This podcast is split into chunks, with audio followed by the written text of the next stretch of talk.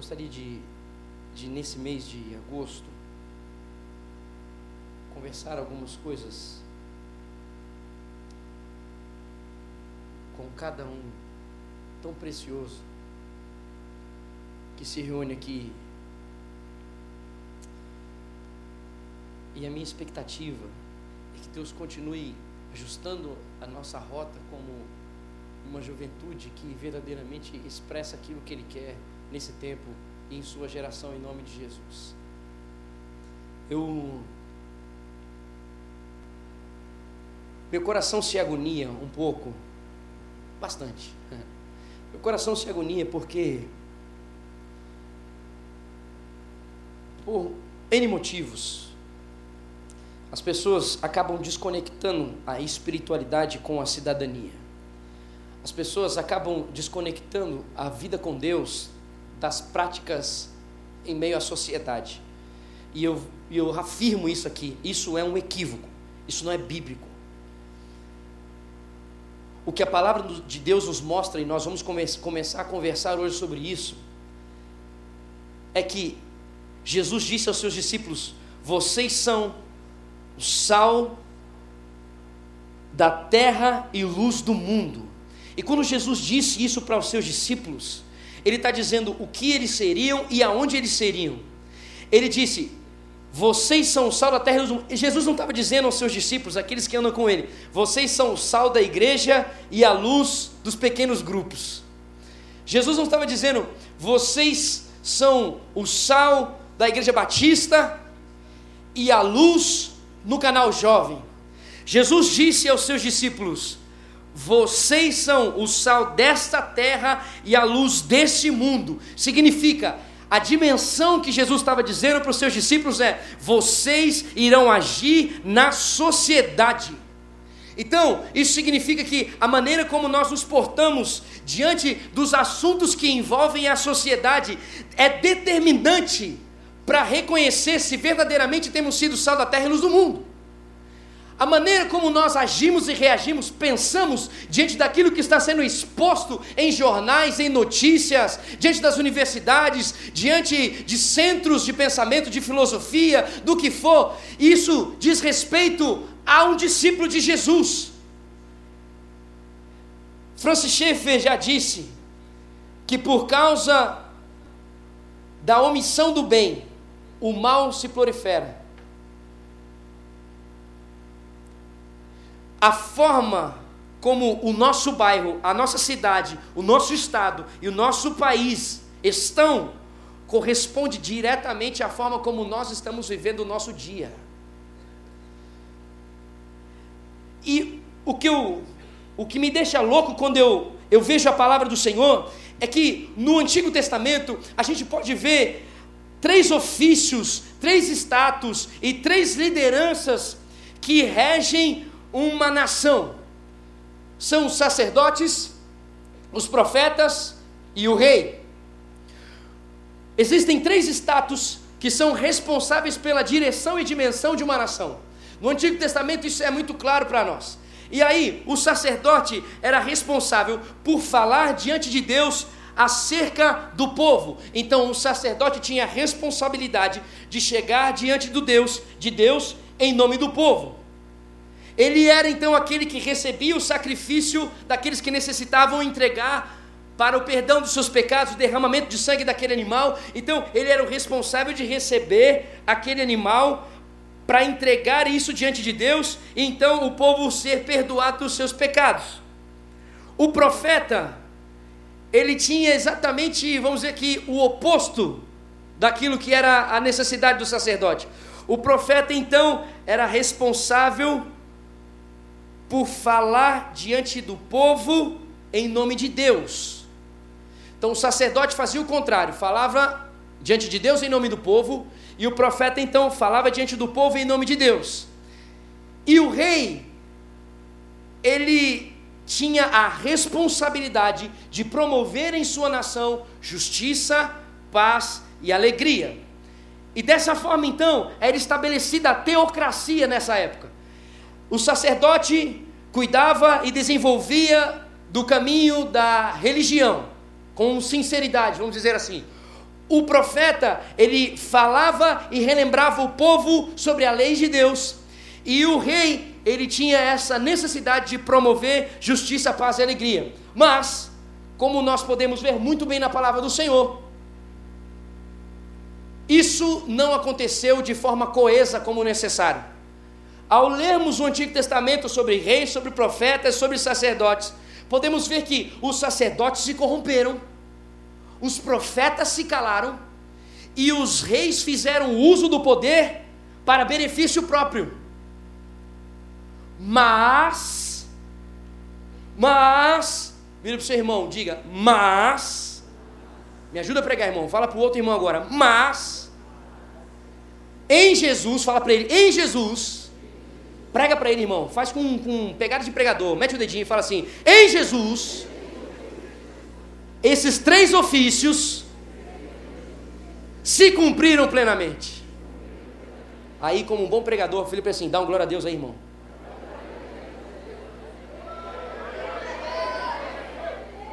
Jesus se tornou o supremo, o sumo sacerdote. Ele foi aquele que perfeitamente intercedeu por nós diante de Deus. E isso foi tão intenso que ele se tornou o sacrifício diante do povo, ele se tornou o sacrifício diante de Deus. Então, Jesus foi o sacerdote perfeito que derramou o seu próprio sangue para que toda uma nação fosse perdoada. Jesus, ele não é apenas um profeta que trouxe a palavra de Deus ao povo, mas ele mesmo era a palavra encarnada. E Jesus é o Rei da glória que deixou a glória, veio até nós, ressuscitou e foi elevado aos céus e continua com tudo debaixo dos seus pés. Alguém pode dar uma glória a Deus aí, por favor? Jesus cumpriu perfeitamente os três ofícios para que uma nação permaneça organizada. E esse poderoso sacerdote, esse poderoso rei, esse poderoso profeta fez, sabe o que? Chegou para os seus discípulos e disse assim: Assim como o Pai me enviou, eu também os envio. um crente se manifestou aí. Mais dois, três, aleluia. Presta atenção, ele se tornou a perfeição para a organização de uma nação. E ele se tornando isso, fez então que? Outorgou autoridade aos seus discípulos, dizendo: Assim como o Pai me enviou, eu envio vocês, discípulos, para quê? Eu envio os discípulos para interceder pelo povo, falar da vontade de Deus para o povo e fazer com que os propósitos, com que os valores e com que os princípios de Deus permaneçam sendo dirigidos às pessoas. Jesus está dizendo: Eu também os envio. Significa que os discípulos de Jesus se tornam a extensão do ministério de três ofícios de Jesus Cristo os discípulos de Cristo, olha essa seriedade, os discípulos de Cristo se tornam essa extensão do ministério perfeito estabelecido em Cristo Jesus para o desenvolvimento de uma nação. Significa o quê? Que se você se reconhece ser um discípulo de Jesus, então está sobre você esse encargo.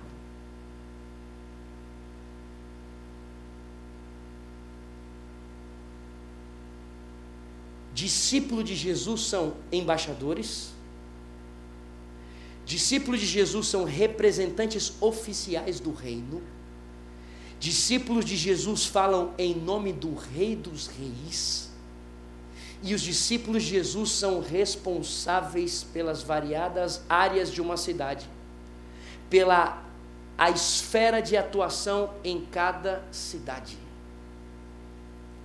estou querendo dizer é que você, estudante, você, dentista, engenheiro, advogado, jornalista, professor, onde quer que você estiver, como embaixador do Reino de Deus, você é responsável por promover os princípios e os valores do Reino. Porque você é a extensão do ministério de Cristo. Isso significa que nós somos sacerdotes, profetas e reis, que continuam o ministério perfeito de Jesus. E eu quero, nessa noite, iniciar essa série compartilhando isso e falando a respeito de como andar como verdadeiros profetas em sua nação. Nós não devemos estar nos lugares que nós estamos de uma maneira passiva.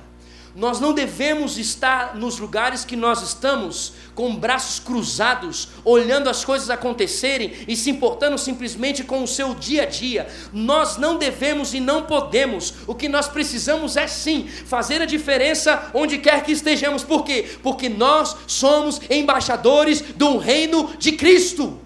Nós não estamos aqui somos daqui, nós somos de Cristo. Então a nossa lei é outra, a nossa regra é outra, é a regra de um ajuste da sociedade. Então não é possível um discípulo de Jesus estar em um lugar e permanecer observando as coisas e estar do mesmo jeito. Então, falando sobre essa questão desse nosso ofício profético, peço para que você abra a sua Bíblia aí, 2 Coríntios. 2 Coríntios.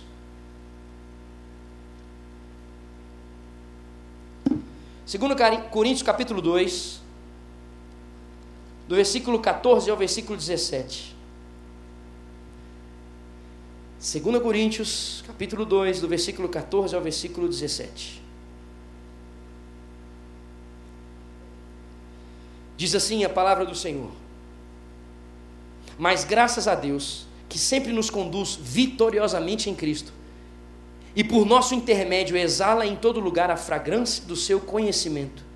Porque para Deus somos o aroma de Cristo entre os que estão sendo salvos e os que estão perecendo. Para estes somos cheiros de morte, para aqueles fragrância de vida. Mas quem está nos capacitando para tanto? Ao contrário de muitos, não negociamos a palavra de Deus visando o lucro. Antes, em Cristo, falamos diante de Deus com sinceridade, como homens enviados por Deus. Olha o que, que a palavra nos deixa claro em relação a esse nosso ofício profético sobre a nação. Diz assim então o início do versículo: Mas graças a Deus que sempre nos conduz vitoriosamente em Cristo. O que, que Paulo está falando aqui? Paulo está agradecendo, porque independente das dificuldades que nós passamos dia após dia, independente das adversidades, dos problemas que, no, que nos cercam, em Cristo nós somos conduzidos sim às vitórias. Em Cristo, mediante a todo o problema que nós estamos passando, nós somos conduzidos à vitória sim. Isso quer dizer o quê? Que para aqueles que estão em Cristo, o final não é a derrota derrota. Para aqueles que estão em, em Cristo, o final é a vitória. O final é estar tudo alinhado, tudo de forma melhor, tudo de forma correta. Posso ouvir um glória a Deus aí, irmão? Irmão, nós estamos falando de Jesus, irmão. Nós estamos falando da transformação de vida, velho. Não é possível que você vai ficar nesse marasmo aí, em nome de Jesus, irmão. Nós estamos falando da transformação que existe em Cristo. Olha só a garantia que está escrito aqui: aqueles que estão em Cristo vão permanecer em vitória. Querido, não importa o momento, Paulo está deixando muito claro aqui. Se você estiver em Cristo, no final vai dar tudo certo. Deus vai conduzir você sim à vitória. Por mais que eu não seja um endossador dessa questão triunfalista, de que muitos lugares ficam pregando que é, não existe problema, não existe não sei o quê, é só vitória, é só vitória, é só vitória. Vou dizer uma coisa para você: em uma coisa, eles não estão errados, não. É vitória sim, o problema é ficar escondendo que existe um processo nesse caminho da vitória. Mas existe sim vitória em Cristo Jesus. E você não precisa ter medo de falar para o seu irmão que em Cristo você vai vencer. E por isso vai falar isso agora, vai ajudar a pregar mais uma vez. Assim, em Cristo você vai vencer. Em Cristo você já é vencedor, pode dizer. Ele venceu. Ele venceu. Ele venceu na cruz. Aí, mas o texto continua, irmão. Vamos embora, vamos junto. O texto continua. E por nosso intermédio, olha só, hum, manai. E por nosso intermédio, exala em todo lugar a fragrância de Cristo. Olha só, Paulo está dizendo aqui que nós, como discípulos de Jesus, quando a gente absorve a prática de estar em Cristo, quando nós estamos em Cristo e nós assumimos os princípios e os valores deixados por Cristo, nós temos o perfume de Cristo. Então, quando os princípios e os valores de Cristo permanecem sendo praticados por nós dia após dia, o que, que exala de nós? O perfume de Cristo. Então, onde quer que a gente atue na sociedade, se nós estamos convivendo com Jesus todos os dias, de nós sai um perfume. E esse perfume, ele é exaltado, esse perfume ele é engrandecido através das nossas palavras, através das nossas atitudes. E continua o versículo, porque para Deus somos o aroma de Cristo. Olha só que interessante que o texto diz: para Deus, se você compreendeu o que Jesus fez por você e você se rendeu a Jesus Cristo como um discípulo dele, se você está vivendo dia após dia como Deus quer que você viva, se você vive os valores de Cristo, quando você se aproxima de Deus, Deus está falando assim: hum, que cheirinho gostoso, hum, que cheirinho maravilhoso, esse cheiro que. Esse cheiro é Jesus. Esse cheiro não vem de você. Esse cheiro é de Jesus. Que delícia! E aí, queridos, o texto continua dizendo para nós o seguinte: a gente exala esse perfume onde? A gente manifesta esse perfume onde? O texto responde para nós assim, ó, entre os que estão sendo e os que estão perecendo. Significa que esse perfume é exalado aonde, querido? Exalado aonde nós estamos. Só que é o seguinte: a gente não convive apenas com, apenas com aqueles que compreendem sobre Cristo. A gente não convive apenas com pessoas que estão na mesma caminhada que nós, no mesmo trajeto, na mesma rota que nós em Cristo. A gente convive com as pessoas que não acreditam acerca de Jesus e que vivem com padrões diferentes dos nossos. E o nosso perfume exala também isso. E o nosso perfume exala no meio disso, exala no meio daqueles que são seguidores e no meio daqueles que não são seguidores.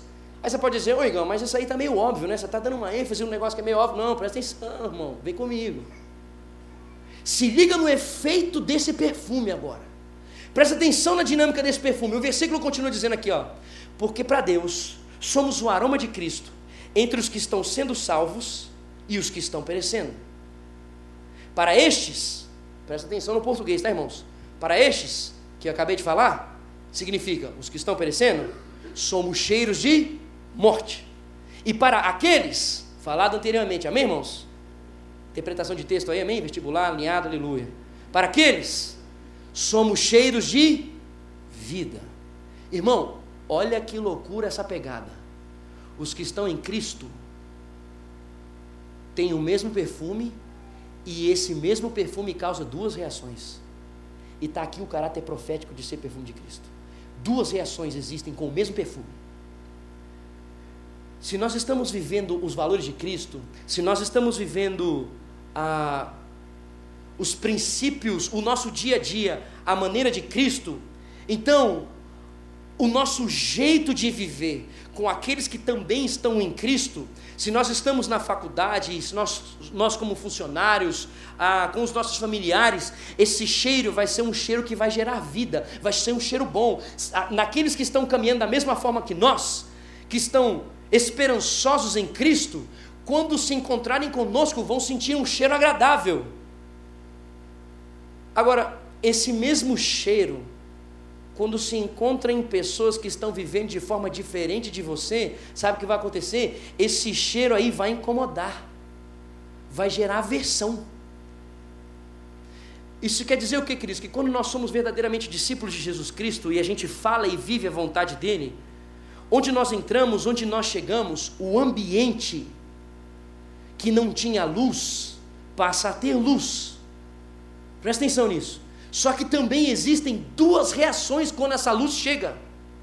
Os que estão em busca de uma saída em Cristo, aqueles que estão em busca de uma resposta e uma esperança em Cristo, quando encontram com alguém que tem a luz, eles vão olhar para isso e vão falar: Uau, ufa, ainda bem que você chegou e eu vejo uma saída.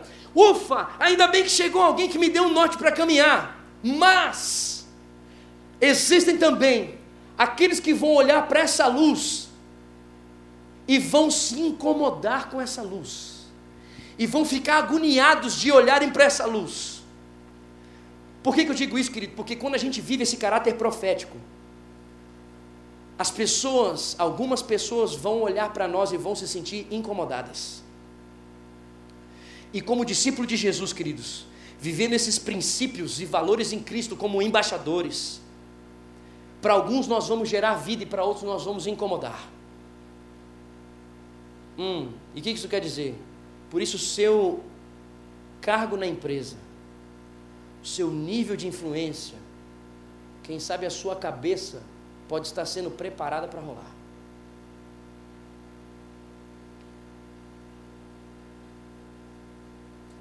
E qual que é o alicerce para que a gente, diante dessas questões que vão se levantar contra os discípulos de Cristo, que estão posicionados em Cristo, qual que é o alicerce que vai sustentar a gente diante dessas adversidades?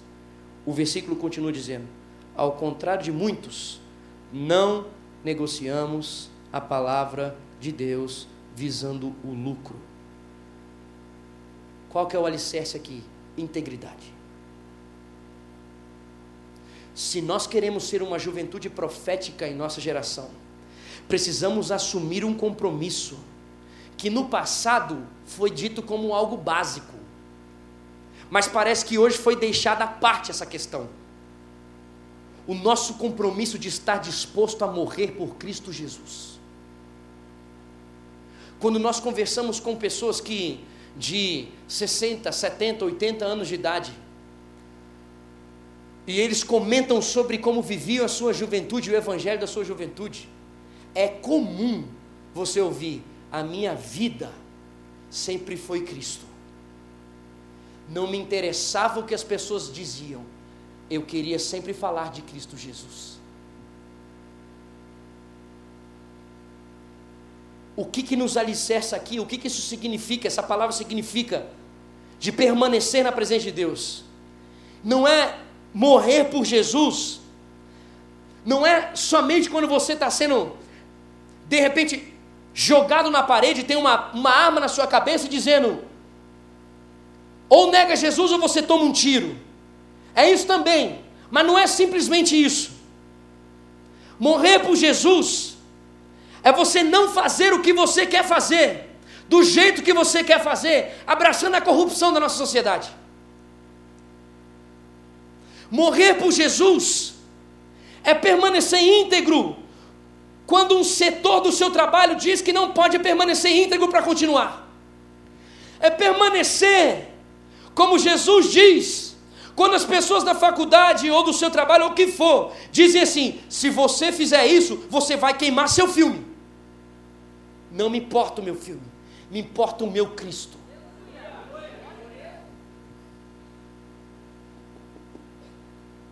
O que me agonia o coração é que essa falta de integridade faz com que aqueles que se chamam cristãos hoje façam, sabe o que? Quando eles estão diante da possibilidade de perder emprego, eles negam Jesus. Quando um cristão está diante da possibilidade de perder um cliente que vai queimar o filme dele na firma, ele prefere negar Jesus. Quando um cristão está diante da possibilidade de perder uma namorada, porque deseja viver os princípios de Cristo, ele nega Jesus porque quer continuar com a namorada. Quando o cristão está diante da possibilidade de perder a sua moral, de perder a sua, a, a sua grandeza ou seu nível de influência no trabalho, nega Jesus. A minha pergunta é: aonde você viu que seguir Jesus não ia te trazer prejuízo? Onde está escrito que na Bíblia seguir Jesus, você vai ter uma vida tranquila aqui na terra.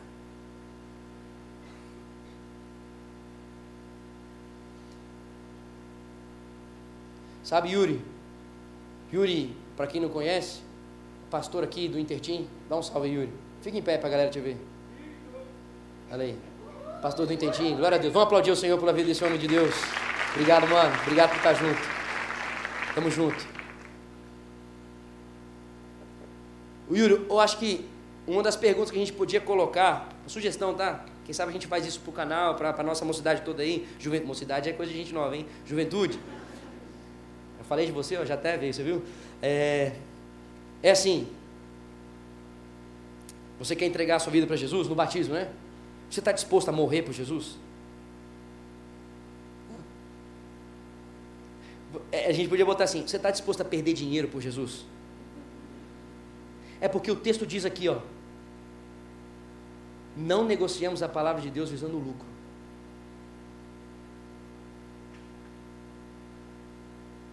Eu não negocio visando o que me beneficia. Não me interessa aquilo que me beneficia. Me interessa aquilo que vai beneficiar o meu Salvador. O texto continua dizendo: ó, antes, em Cristo, falamos diante de Deus com sinceridade. O outro pilar aí, para a gente viver diante das adversidades, como um profeta, é ser sincero significa não ficar fazendo para que outros digam alguma coisa da gente. Não ficar dizendo, não ficar com um estilo de vida ou com um jeitinho de raciocinando, se eu fizer assim, a pessoa vai olhar para mim e vai me dar um crédito. Se eu fizer assim, a pessoa vai olhar. Não, ser sincero no seguinte, eu vou fazer isso aqui, mas eu vou fazer isso aqui para Deus. Eu vou fazer isso aqui porque o meu coração diz que é isso aqui que tem que ser feito, porque Deus me revelou na Sua palavra, e é isso que Ele quer que eu faça, e é isso que vai fazer Ele ficar feliz. Em outras palavras, o que eu estou dizendo para você é o seguinte: Deus deu habilidades para você, Deus deu dom para você, para você trabalhar onde você trabalha, para você fazer o que faz, e isso não é para sua manutenção de vida, mas isso é para que você possa, onde você estiver, ser um embaixador de Cristo. O propósito de você receber o dom é engrandecer e exaltar o Criador e o embaixador. O propósito de você ter a sabedoria que tem, a grandeza que tem, o estímulo que tem, a influência que tem, não é para você isso. Isso aí é para que você possa ter a credibilidade ou para que você possa ter o que for, para que você fale: existe um Deus que é sobre todo, existe um padrão que é o padrão do reino de Deus, que é esse padrão que vai fazer com que essa sociedade caminhe em ordem. O que você tem não é teu. Então a sinceridade é: isso que eu tenho não pertence a mim, não é para mim, não é para o meu lucro, não é para que eu me engrandeça. Isso aqui é para o meu Senhor. Por isso, queridos, onde a gente estiver, a gente precisa sempre ficar resgatando. A autoridade está ali. Nós estamos onde estamos por causa do nome de Jesus. E é o nome de Jesus que faz a diferença onde nós estamos. E eu vou dizer uma coisa para vocês, que até aqui dentro da igreja a gente precisa resgatar essa autoridade, entendeu? Até aqui dentro dos ministérios, dentro do nosso PG, a gente precisa resgatar essa autoridade que faz a diferença. Ter um posicionamento profético, trazendo vida a quem quer vida, a quem quer viver na morte, e não quer viver os princípios de Deus. Querido, o profeta, ele abre a boca e traz à sociedade uma centralidade de viver. O profeta, quando abre a boca, ele traz a realidade de Deus, ele traz as questões da parte de Deus, como é que se vive a partir de Deus. Esse é o propósito do profeta. Esse é o propósito do profeta que é discípulo de Jesus.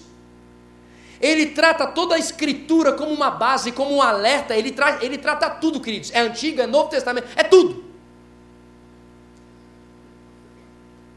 Desde, os, desde o princípio, os profetas já traziam a clareza e o posicionamento e a bênção para a nação. Quer ver comigo? Deuteronômio capítulo 4, não precisa abrir não, eu vou ler aqui. Deuteronômio capítulo 4, versículo 40. Ei, a graça já se manifestava desde o Antigo Testamento, tá irmão? Só para você às vezes ficar aí, não, mas eu prefiro o novo, porque o novo aparece, né, tem um negócio de graça de Deus, tal. No Antigo Testamento já tinha graça de Deus manifesta assim, meu amigo. Porque Deus é de eternidade a eternidade, do jeito que Ele é, um Deus gracioso. Então não tem um, um momento ele tem graça, outro momento ele não tem graça, não. É toda hora ele tem, age graciosamente. Diz assim o versículo, presta atenção. Obedeçam aos decretos e mandamentos que hoje eu lhes ordeno. Olha só o Papai do Céu falando.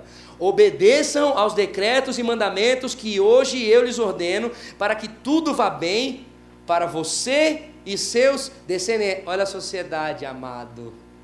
Para que tudo vá bem para você e seus descendentes e para que vivam muito tempo na terra que o Senhor Deus lhe dá para sempre. Mais uma vez, eu quero recordar isso ao seu coração. Deus não deu os princípios e valores dele para estragar o seu prazer, irmão. Deus não deu a vontade dele, explicou a vontade dele para você, para que você viva isso, para acabar com os seus sonhos, para acabar com o seu jeito de viver aqui melhor. E querido, Deus deu, Deus deu a cada um de nós aqui princípios e valores para que tudo que você faça vá bem. Não duvide da vontade de Deus, não duvide de permanecer em Deus. Não tem nada melhor para a sua vida fora de Deus. Não existe. Se você acha que tem alguma coisa para você fora de Deus, você está enganado, você vai se lascar, irmão. Você vai se lascar, mas se lascar grande. No começo você pode parecer bonitinho, quando você vê, você está enredado no engano e não conseguindo sair. Não existe outro caminho fora de Cristo. Não existe. Ele diz: Eu sou o caminho, a verdade, a vida. Acabou. Artigo. Artigo. Glória a Deus pelo português, irmãos. Glória a Deus. Definido, irmão. É Ele. Glória a Deus. É. O que eu quero dizer, queridos, olha só, olha o que, que o texto diz para nós. Quando você vive, presta, olha o que, que o texto diz para nós. Quando você vive a vontade de Deus, tudo que você fizer vai bem e não vai só para você, vai para os seus descendentes também. Eu vou dizer, sabe o que, queridos? Eu quero recordar. Existe gente aqui, ó, que está usufruindo de bênçãos de decisão que os seus avós tomaram. Existe gente aqui que está vivendo um ajuste, porque os avós permaneceram em Cristo e entenderam que a vontade de Deus era perfeita. Assim como é dependendo de você que os seus netos vão usufruir ou não disso. E aí, queridos, eu, eu jogo para cá para nós também. Um prefeito, um vereador, um deputado, um dono de empresa, ONG, o que for, que viver os princípios de Deus, eles serão abençoados e a sociedade também será abençoada. Um professor, um médico, um engenheiro, um advogado, um dentista, um publicitário que resolver viver os princípios de Deus, mesmo que esses princípios venham afetar o seu financeiro, a palavra de Deus diz que ele vai ser abençoado e vai ser alguém que vai gerar bênção no lugar onde está. E através desse lugar, outras pessoas serão abençoadas. E sabe o que mais? O Senhor também diz em Deuteronômio capítulo 28, versículo 1 e 2. Eu vou ler para você, para você ficar ligado. Entretanto, se vocês não obedecerem ao Senhor, ao seu Deus, e não seguirem cuidadosamente todos os seus mandamentos e decretos que hoje eu lhes dou, todas essas maldições cairão sobre vocês e os atingirão. Vocês serão amaldiçoados na cidade e serão amaldiçoados no campo. Está querendo dizer o seguinte: desobedeceu, irmão? Não adianta fugir, não. Você desobedeceu, deu um problema no seu trabalho. Quando você sair do seu trabalho, esse negócio vai seguir você também. Não vai ficar no seu trabalho, não, irmão. Porque não foi o seu trabalho, foi você. Agora, o versículo continua dizendo, e olha aqui, irmãos, os amados que gostam de estudar teologia aí, a graça de Deus sendo manifesta nesse próximo versículo. E quando vocês e seus filhos voltarem para o Senhor, para o seu Deus e lhes obedecerem de todo o coração e toda a alma, de acordo com tudo o que hoje lhes ordeno, então o Senhor, o seu Deus, lhes trará restauração e terá compaixão de vocês e os reunirá novamente de todas as nações por onde os tiver espalhado. Irmão, olha esse Deus. Aqueles que optaram seguir o seu próprio coração, aqueles que optaram seguir a sua própria vontade, seguir o seu próprio caminho, dando uma desprezada em Deus, aqueles que resolverem voltar ao Senhor, Ele vai restaurar e vai reunir você novamente. Mais uma vez, o Deus que é Deus perfeito manifesta a sua graça no Antigo e no Novo Testamento. Significa que Deus não desiste de você. Você virando as costas para Deus, Deus não desiste de você. E aí sabe o que acontece? Na hora que você chega na hora que você desistir de seguir pela sua própria força, Ele vai te receber como Ele revelou na vida do pai do filho pródigo. Vai receber você de braços abertos, com sorriso e com honra.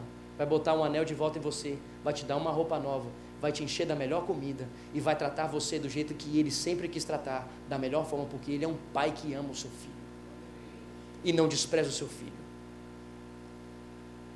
O que eu estou querendo dizer é que uma juventude profética ela prega a mensagem e vive porque ela é sincera diante de Deus. Independente de quem estiver à sua frente, ela anuncia e vive essa mensagem com a autoridade que Deus deu para ela. E aqui fica a minha pergunta para cada um de nós nessa noite. Será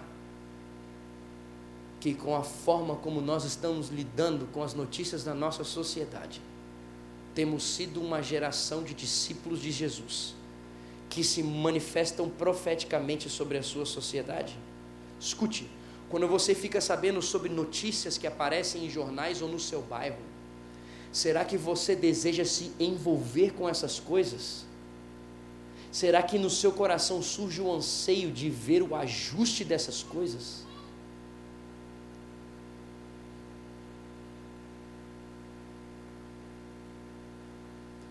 Ou será que para você o Evangelho é para que você fique sentadinho, bem, com sua consciência tranquila que existe um perdão para o seu pecado, e você vem aqui, levanta sua mão, adora o seu Senhor, e as pessoas na sua faculdade continuam morrendo, as pessoas no seu bairro continuam morrendo, e você não está nem aí para um jornal que está todo dia trazendo uma notícia de algo que precisa ser ajustado, e mas você nem se interessa por ler jornal e fica dando desculpinha. Ah, não, mas é porque esse jornal tem influência da direita. Não, porque esse jornal tem influência da esquerda. Não, porque esse jornal tem influência. Irmão, vou dizer um negócio para você. Não, não acredito que isso seja mentira, não. Isso já é comprovado até. Mas são notícias de que uma sociedade precisa ser ajustada. E nós ouvimos o mês de julho inteiro aqui. Não é direita, não é esquerda, não é centro, não é jossa nenhuma que salva a nossa sociedade. É Cristo Jesus. Cristo Jesus. Ele é o detentor da vida. Nós não servimos a ideologia política, nós servimos a teologia centrada em Cristo. A vida a prática centrada em Cristo. Só que é o seguinte, irmãos: será que nós estamos vivendo isso de verdade ou isso é só um chaveco nosso? O que, que tem sido organizado no seu trabalho através da sua vida? O que, que de melhor tem sido beneficiado ou ajustado na comunhão das pessoas através da sua vida no seu trabalho? Ah, não, Igor, mas é que no meu trabalho. Irmão, na boa. Eu não estou ligando para aquilo que eu quero, eu, a forma como vão me olhar. Eu estou ligando para a forma como Deus vai receber o meu perfume. Como um cheiro dele. Irmão, na sua faculdade, como é que você tem se posicionado diante das coisas que estão acontecendo na sua faculdade? Ah, não, você sabe como é que é? Na faculdade é difícil, né, irmão? Os caras vão ficar tirando sarro. Vão ver, vão mesmo, cara. Tiraram sarro de mim quatro anos. Quatro anos. Todos os dias entrava na faculdade, nego dava risada.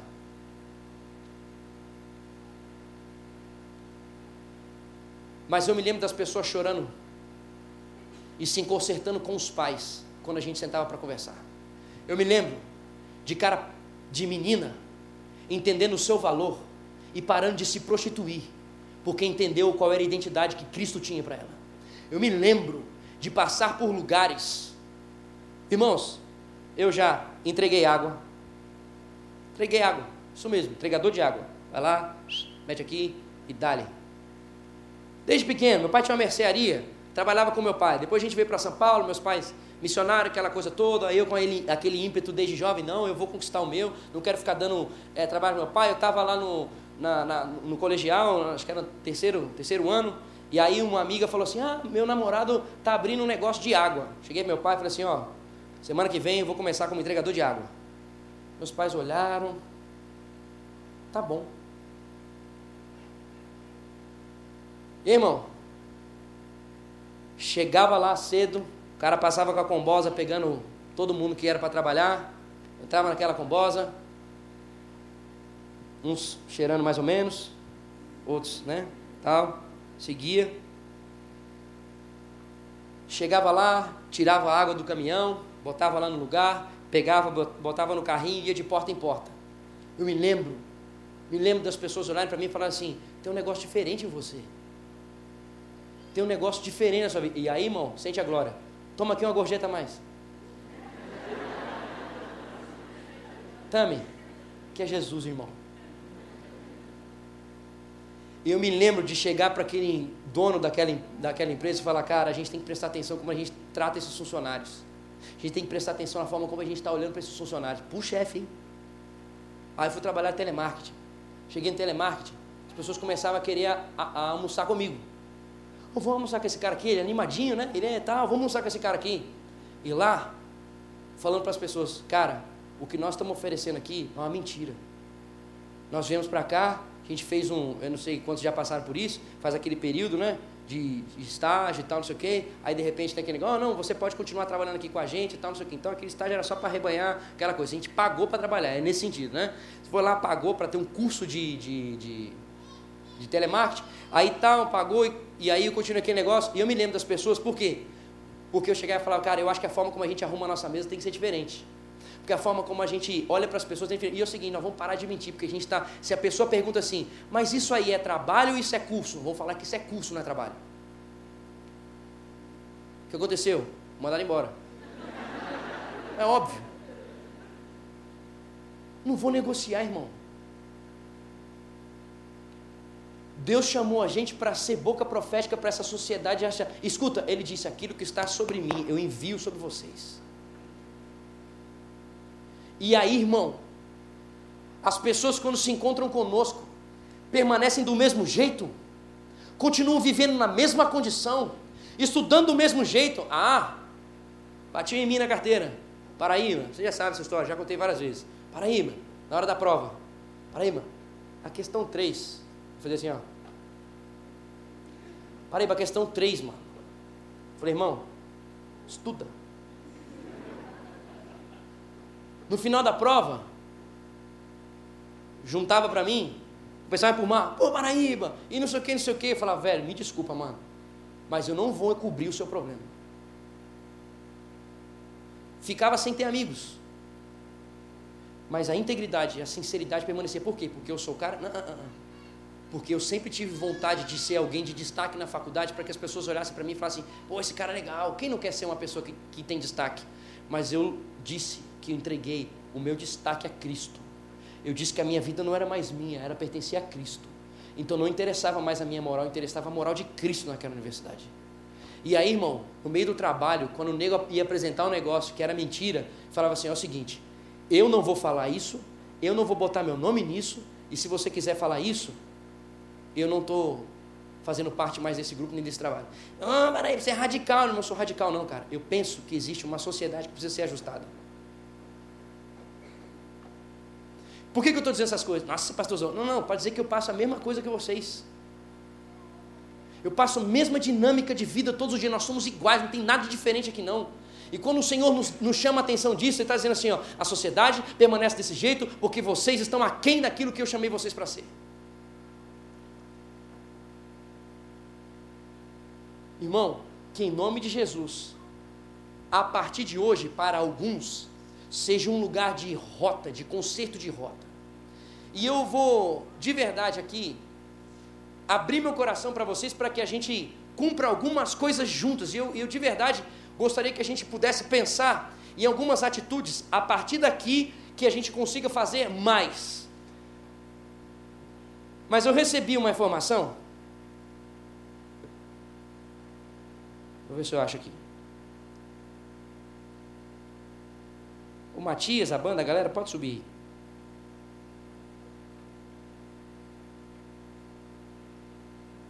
Ali. Vou achar.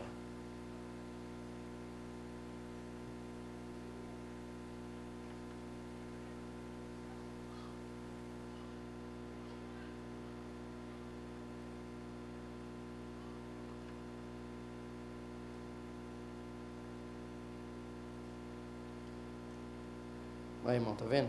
Acabou meu 3G.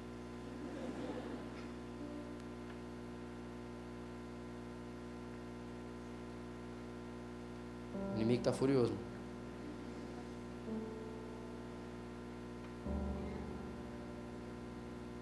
Não é preciso ler isso aqui.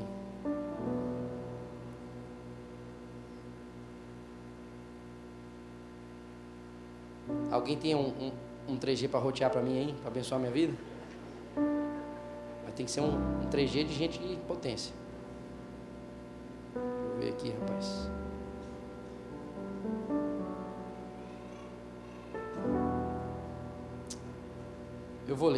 Não, obrigado, obrigado, irmãos. Eu, eu, vou, eu vou compartilhar. É o seguinte: eu recebi a notícia.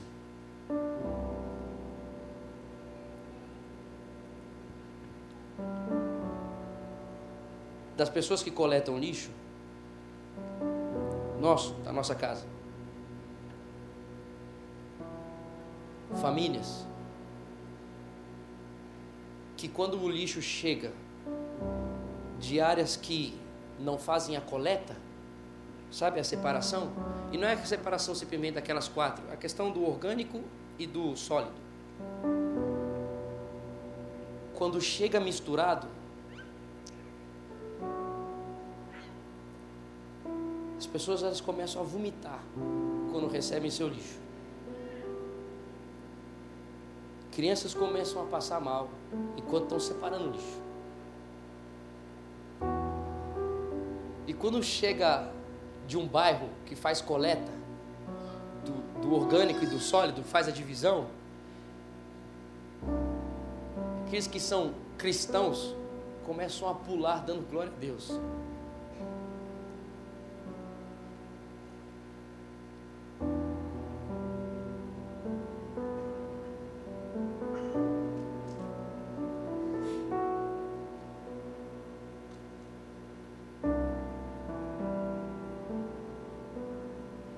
Separação do lixo parece ser tão pequeno, né? Mas não é. Ontem eu vi o, o, o, vídeo de uma de uma moça que trabalha lá, é o, é o, é o subsídio dela, de onde ela tira.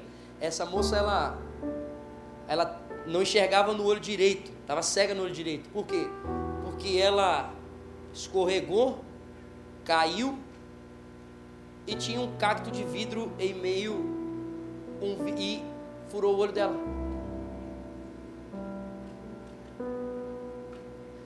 Eu comecei a ver várias coisas. E de verdade, eu não quero aqui de jeito nenhum ser sensacionalista. Ou... Eu quero dizer que nós somos cristãos e que uma, uma sociedade tem que começar a ser ajustada através daqueles que são de Cristo. E dessa forma tão simples, eu gostaria de despertar vocês para que nessa semana, nessa semana, a gente pudesse dividir a nossa casa, o lixo da nossa casa em coisas orgânicas e coisas sólidas. Botar vidro dentro de de uma caixa de sapato e, e escrever lixo, é, vidro, ou botar dentro de uma garrafa. Você, cara, você entra na internet tem várias dicas de como guardar o vidro para colocar no lixo. E quem sabe você não conversar com o síndico e não perguntar se não poderíamos fazer isso e conscientizar as pessoas. E você dizer para ele, se você precisar de um e-mail, eu faço esse e-mail. Eu digo esse e-mail. Pego as notícias sobre os problemas com o lixo da sociedade. E a gente conscientiza então o nosso condomínio a fazer essa divisão. Quero convidar você a quando você estiver andando na rua, essa semana, queridos. Se quiser ser crente essa semana, então vamos lá andar com sacola plástica no seu, na, na sua mochila ou na sua bolsa, onde for, e começar a catar lixo que está no chão do metrô, começar a catar lixo que está no chão onde você está passando, começar a pegar lixo de onde você estiver, dentro da sua empresa, pegar o lixo que a galera joga errado na sua empresa, conversar com, com, a pessoa da limpeza e perguntar para ela que tipo de ajuda ela precisa para desenvolver isso na sua empresa, lá na sua faculdade, na sua escola. Andar com essa sacolinha e pegar esse lixo lá. Irmãos, eu desafio o seu coração para esse seu desafio dessa semana, e cada semana terá um desafio. Mas porque em nome de Jesus o Espírito Santo vai despertar no nosso coração o entendimento do que é ser cristão numa sociedade o que é viver verdadeiramente sendo alguém que é profeta na sua sociedade. Irmão, você vai dizer, Igão, você pode pensar, ah, Igão, a gente poderia ter várias ideias, outras ideias. Então, irmão, deixa Deus usar a sua vida e você falar com seus amigos e falar para os PGs. Faz, irmão, pensa nisso. Mas seja um profeta que põe em nome de Jesus essa sociedade em ordem e que está disposto a se envergonhar para engrandecer o nome de Cristo e para trazer uma ordem para essa sociedade em nome de Jesus. Irmão, eu creio que através de uma atitude simples como essa, Deus vai começar a gerar muitas outras coisas no seu coração e nós vamos viver uma juventude que é relevante na onde está trabalhando, nas universidades e aqui, irmão. Pega lixo que está aqui na igreja, irmão. Quantas vezes eu já peguei copo largado aqui dentro da igreja? Quantas vezes eu já não peguei papel de bala jogado dentro aqui do templo? Por quê, irmão? Porque está na cabeça o desassocio de cidadania com espiritualidade. Isso aí é coisa da sua carne. Isso não é do Espírito Santo. Isso não condiz com você ficar dizendo, eu vou construir minha vida em ti. Isso não, isso não tem a ver, irmão. Então eu desafio, em nome de Jesus, o canal Jovem essa semana, a gente prestar atenção no lixo. E a cuidar dessas questões do lixo.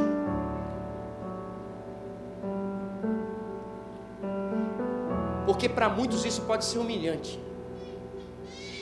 Mas para mim isso é Cristo. Porque é minha responsabilidade, a ordem da minha sociedade. Faz no seu bairro, velho. Conversa com o seu vizinho. Irmão, você pode pensar, Igão, tentei de tudo, não deu nada. Então faz você, irmão. Faz você, por quê? Porque você carrega o nome de Cristo. Então arruma você, ajusta você. Seu vizinho não quer, seu síndico não quer, a pessoa do trabalho não quer ajuda, o que for, irmão. Interessa.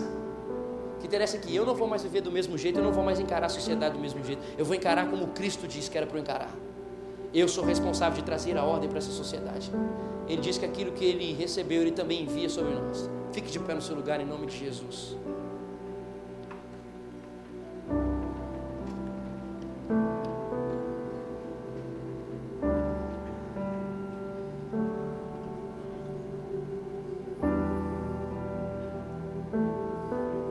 E aí?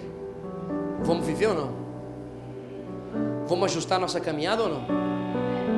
Em nome de Jesus ou não, queridos?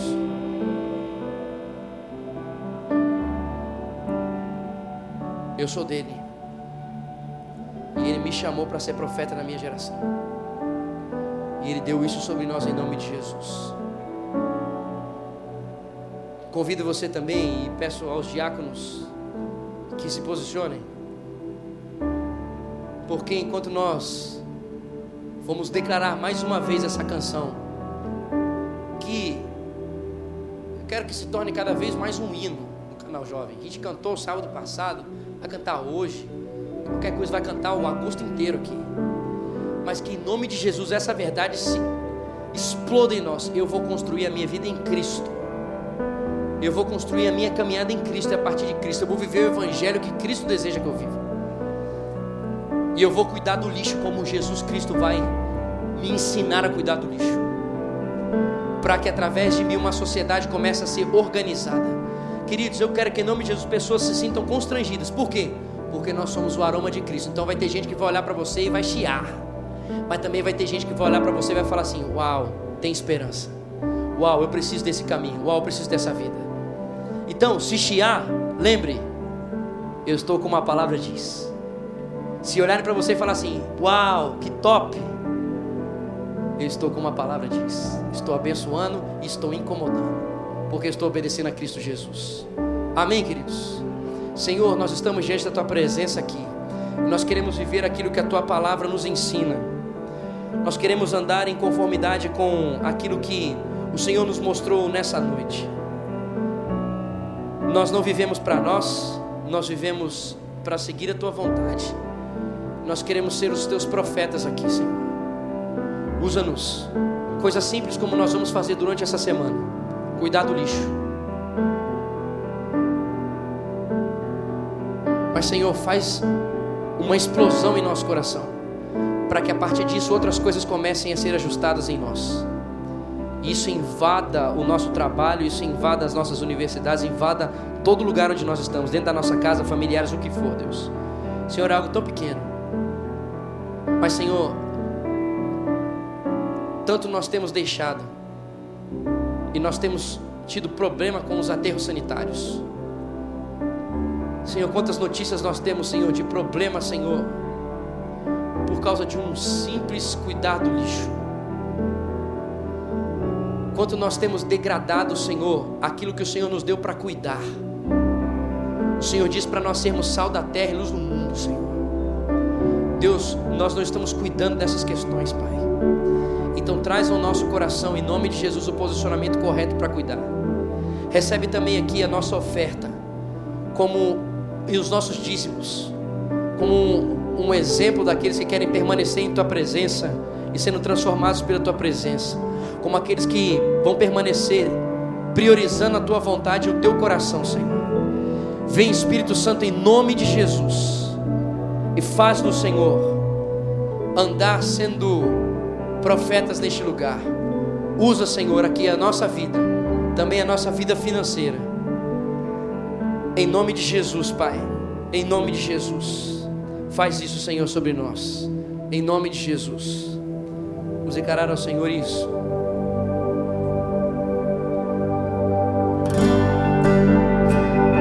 Seja aquele que guia os nossos corações neste lugar, Senhor. Aquele que manifesta a tua vontade neste lugar. Vamos adorar ao Senhor como Ele deve. Vamos dizer: Digno desta canção, só tu és Senhor. Digno do meu louvor, só tu és Senhor. Diga.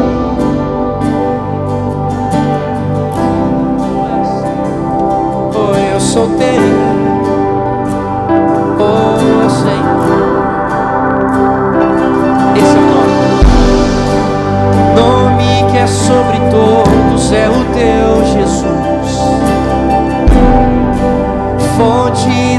salvação, só tu és Jesus.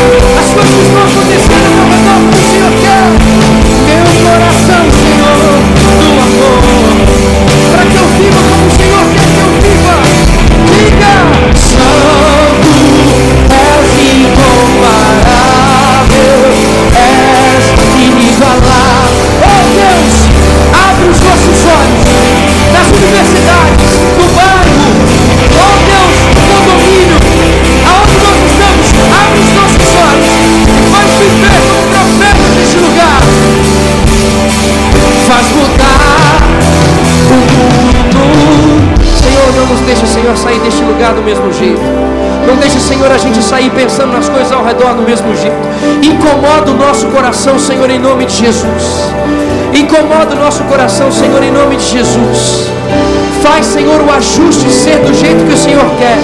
A gente olhar, para a demanda ao contrário, Senhor, ao nosso redor. Ó Senhor, que a gente não tenha vergonha de viver. Eu vou construir minha vida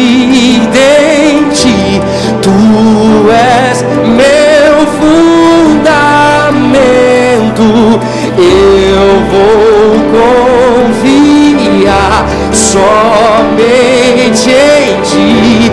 Não vou ser abalado.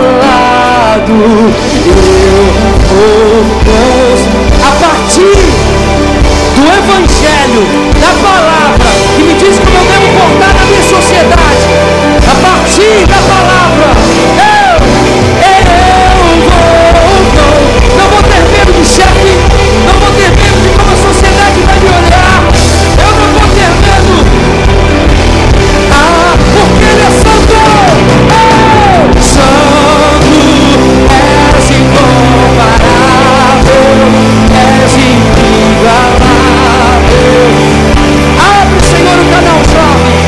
Abre os olhos do canal jovem. Abre